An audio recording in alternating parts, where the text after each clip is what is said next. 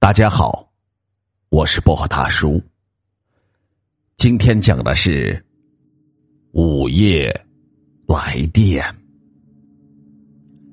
晚上十二点，刚刚加完班的王杰终于赶回了家，疲惫的他连衣服都来不及脱，一下子就倒在了床上。就在他刚刚要睡着的时候，一阵急促的铃声响起。吵醒了王杰。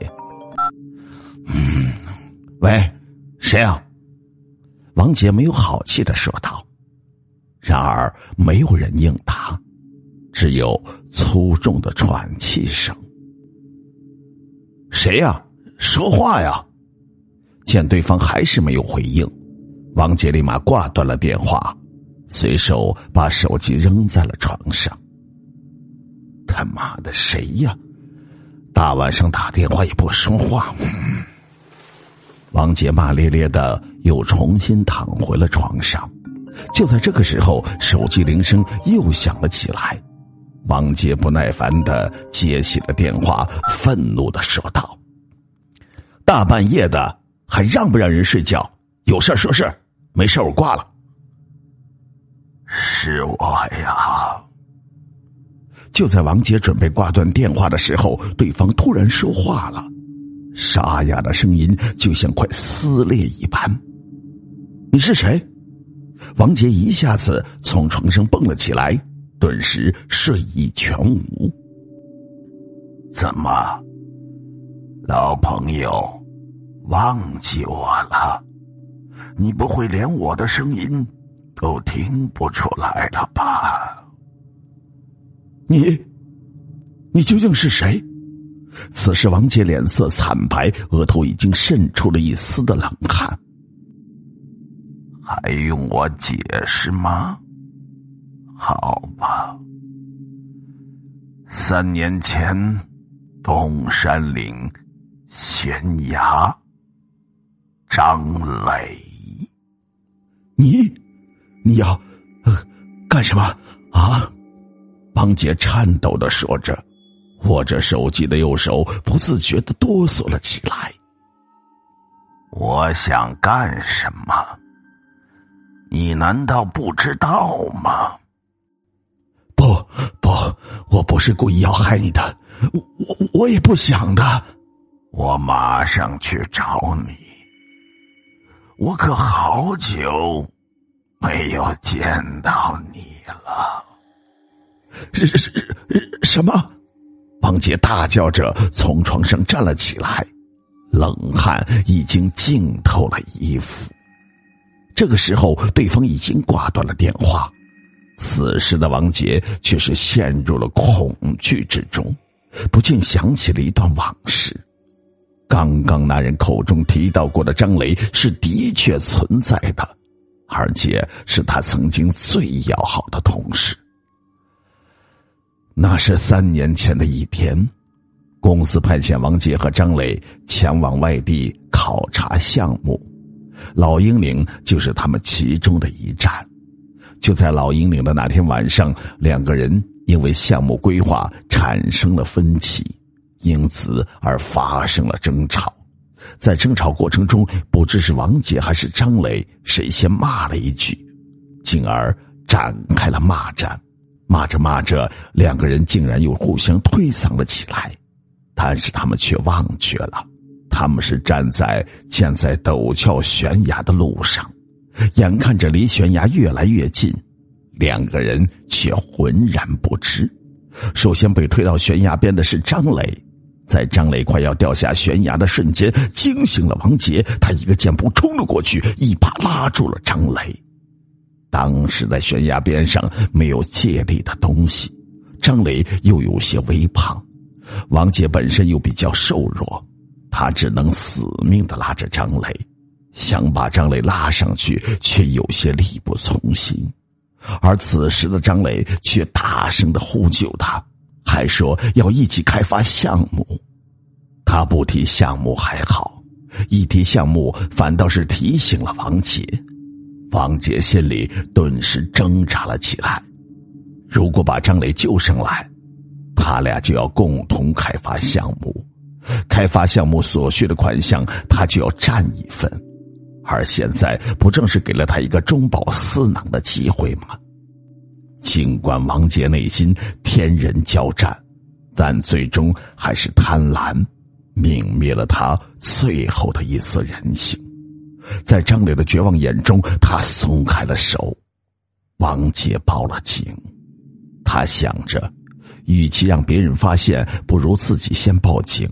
他对警察捏造了事实，警方的最终判定结果是失足落崖。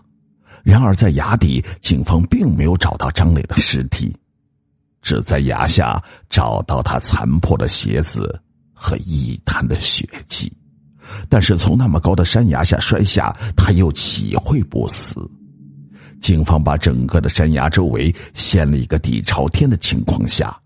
也没有发现张磊，于是警方认为，张磊极有可能是被山崖下的猛兽给拖走了。但是，王杰却并不是这么想的。后来，他向附近的村民打听有没有什么陌生人从山里出来，在山民的一致否定下，他才放下了心。这件事情已经过去三年了。刚开始的时候，王杰的确有些愧疚，毕竟是他害死了张磊。不过，随着时间的推移，这件往事王杰就慢慢的忘却了。刚刚那个人，会是张磊吗？他真的没有死吗？如果真的是他，那为什么当年他不去报警？王杰心惊胆战。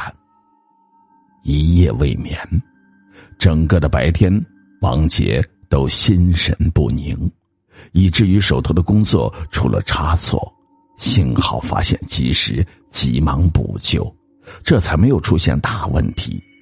为此，他挨了老板一顿的训斥。深夜，王杰辗转反侧，难以入眠。张磊说过他会来，但直到现在，他也没有出现。当墙上的钟表显示十二点的时候，手机响了。王杰迅速的拿起手机，摁下了接听键。老朋友，怎么样？这一整天过得好吗？又是那个沙哑的声音。你究竟是谁？王杰大声的质问。还要我再提醒你一遍吗？不，不可能的！你已经死了，快说，你是谁？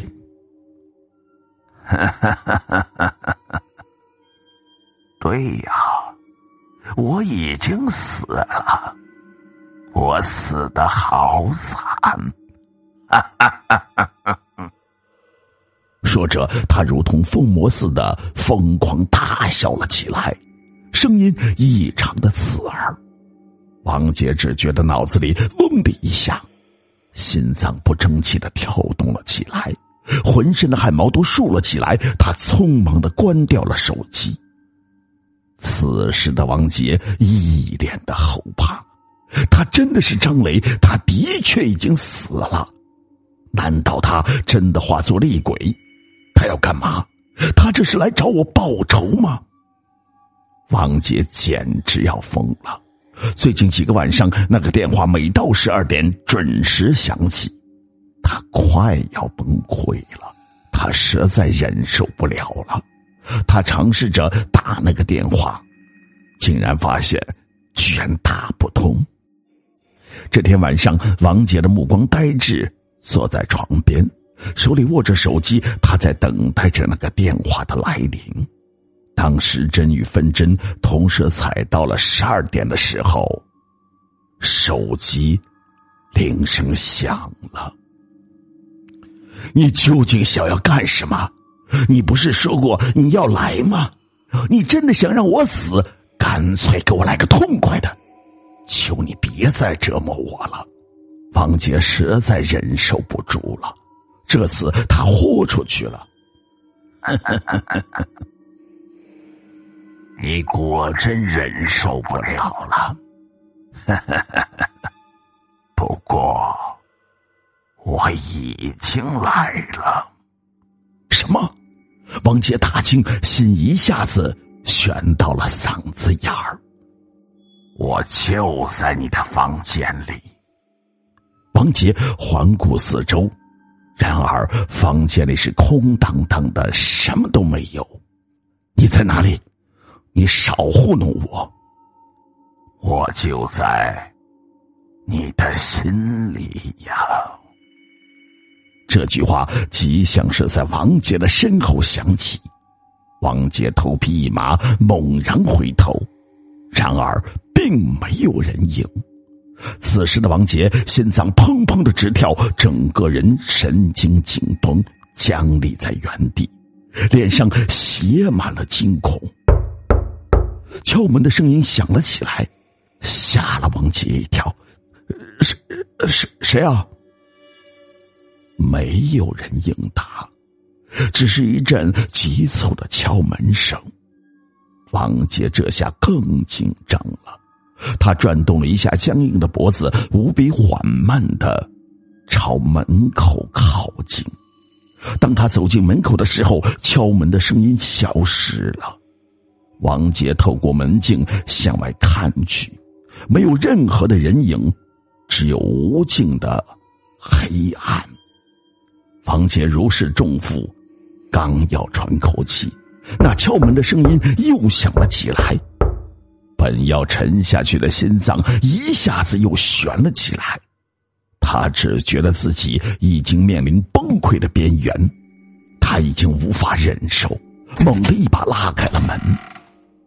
瞬时，一张极度惨白、面部扭曲、满是血泡的脸呈现在他的眼前。最关键的是，那上面没有五官。王杰终于忍受不住，早已积压已久的一口鲜血吐了出来，只听到自己紧绷的神经猛的一下崩开了。王杰死了，眼睛睁得大大的。眼睛里写满了不甘，真无趣，还以为你会多撑几天呢。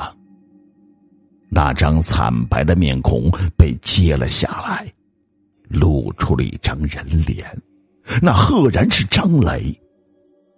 张磊没有死，三年前的那个晚上，王杰在松开他手的时候，他的确是绝望的。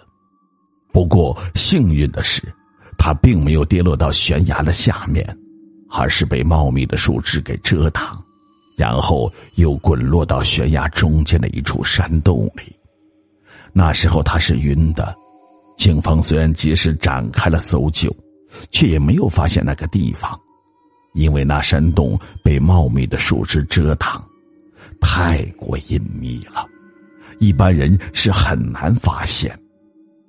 张磊醒来的时候已经是三天后了，幸亏他当时只是划破了一些皮肤，这是可以自由行动的。之后，他开始为他的复仇计划开始准备了起来，直到今天。张磊露出了诡异的笑容，月光照在他的脸上，一切显得那么阴森恐怖。这个世界上真的有鬼吗？我们无从得知。但是鬼是由心生，却并非空穴来风。这个世界上真正可怕的不是鬼，而是人。